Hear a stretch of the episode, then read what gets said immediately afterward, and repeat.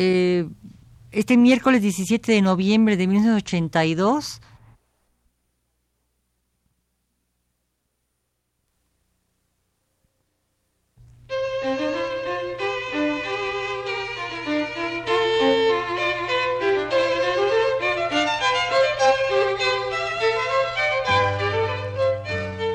Divergencias. Programa a cargo de Margot Glantz.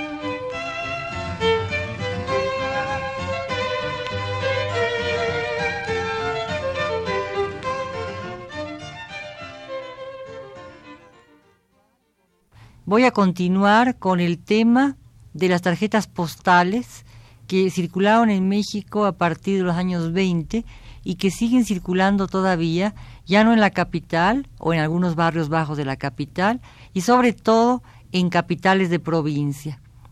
Hace dos semanas hablaba yo de el sentimiento amoroso. Ahora hablaré de las postales candorosamente familiares. Estas postales son de los 20. Vienen de Turín. La marca de fábrica es Fotocellere de Angelo Campasi. Llegan a montones. Se distribuyen por todas partes. Se despliegan a lo largo y lo ancho de las vitrinas. Se compran como se compra el afecto, cariñosamente, con miras añadirlas como una muestra más de devoción o como hipérbole de las flores que sobreabundan. Se inscribe en ellas alguna estrofa, por lo menos algún nombre y quizá un tímido la quiero. Quizá una petición formal de matrimonio o valen como apoyo para un regalo de cumpleaños. Las niñas abren con su sonrisa el camino del corazón. Las novias lo recorren estremecidas. Quiero decir que en esta serie de tarjetas postales hay niñas que ya empiezan a prepararse para la pubertad, es decir, para el momento en que serán novias, y luego las novias son el antecedente de las parejas. Las parejas caminan juntas para proteger a sus criaturas y los abuelos bendicen la tierna unión. Y todo lo demás es simple, simple variante de lo mismo, el mismo cariño contenido aunque desbordado por los ojos, y por los pincelazos de color compacto y primario. El corazón palpita y remeda la languidez sensitiva de los amores correspondidos y las descendencias felices. Y uno que siempre ha creído que el amor no dura,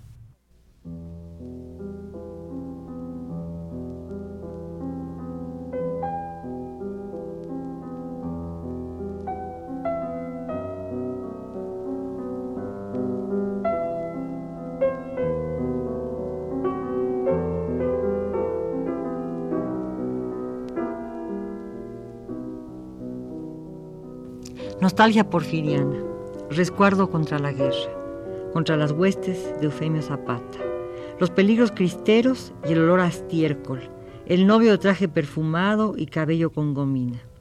El exterior violento, con sus campañas destructoras y sus anchos panoramas, se enfrenta al interior aterciopelado, pequeño, hogareño.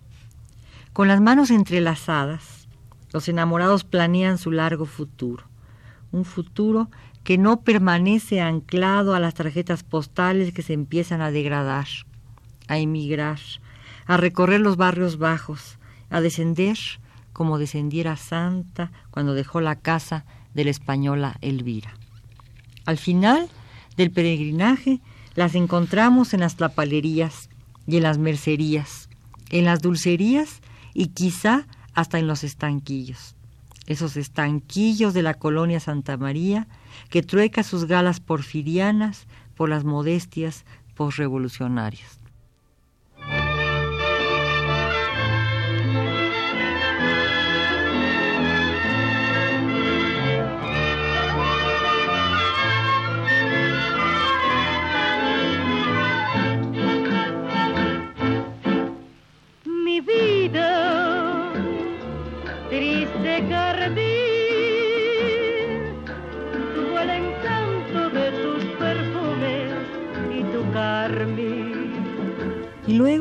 También las tarjetas se van de la ciudad, emigran por bandadas, como golondrinas, con la diferencia de que regresan apenas muy disminuidas, y se ubican haciendo nido en los mercados de Ciudad del Oro, de Guerrero, de Guadalajara, de Michoacán o de Oaxaca y Chiapas.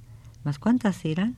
Millares, pues se desplazan y permanecen siempre en colección por toda la República, con su marca de fábrica lejana, distinguida, recordando que sus orígenes fueron señeros y que ahora descienden por las clases y por las provincias y que ya son de industria nacional.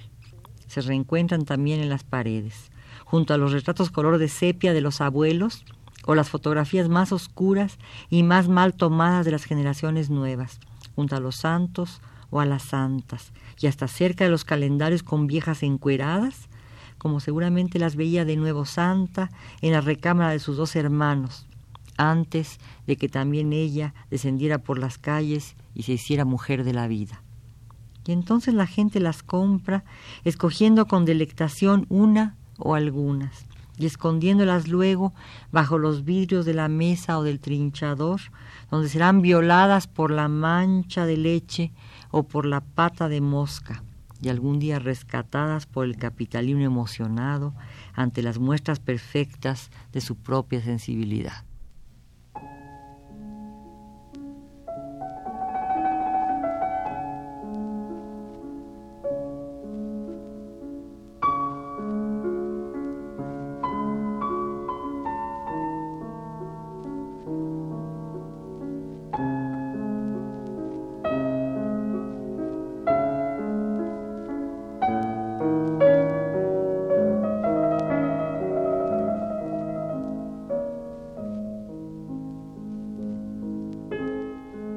Nostalgias.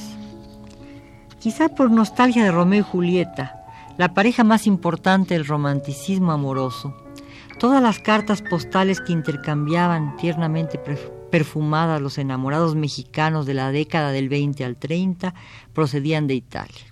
Es la década, quizá iniciada en 1918, de la esperanza, luego de la depresión en los Estados Unidos y del fascismo en Italia y en Alemania. En México, se consolida la revolución. Y las caras, siempre pacíficas, siempre castas, eluden con un alado gesto cualquier ánimo de guerra, cualquier idea de violencia. El hogar tiene sus dioses protectores, sus lares, y el ámbito sagrado se asienta en el espacio destinado a contener la fotografía. La vida exterior asoma apenas en la punta brillantada del zapato o en la rosa del ojal en las flores siempre frescas que aparecen volando como palomas. Paloma blanca, blanca paloma, tus alas quien tuviera, quien tuviera tus alas.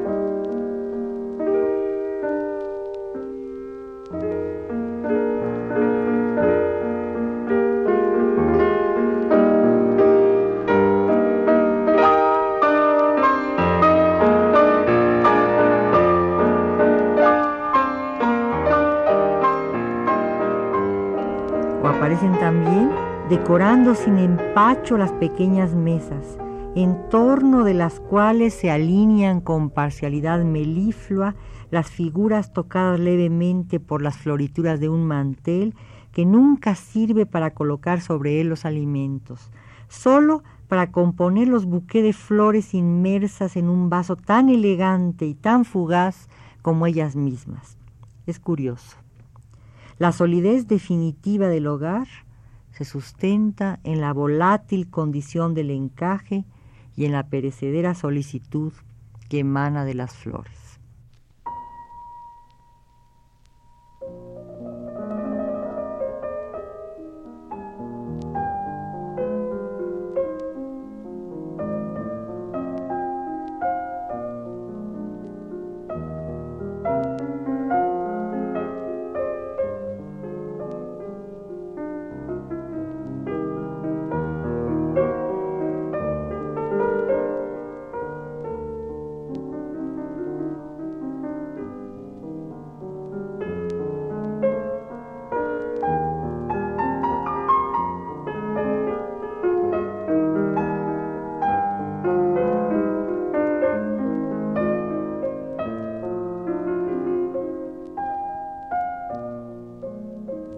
El hogar. Se consolida el hogar pequeño burgués. Surge, empieza a surgir la clase media por revolucionaria. En ese ámbito, los ornamentos operan de manera sistemática para unificar el pequeño mundo que allí habita. Unos cuantos objetos símbolo, unos cuantos gestos, un tipo de mirada. Y en síntesis, una artificialidad total, ya había empezado el ready made. Se huye de la naturaleza. Sus elementos se han deslindado y aparecen mutilados y estratificados. Existe lo necesario no para vivir, sino para enaltecer un tipo de vida, totalmente suspendida en el vacío del estereotipo y en la percepción almibarada de la plenitud. No hay necesidades. La vida es una fiesta. Los trajes lo denotan.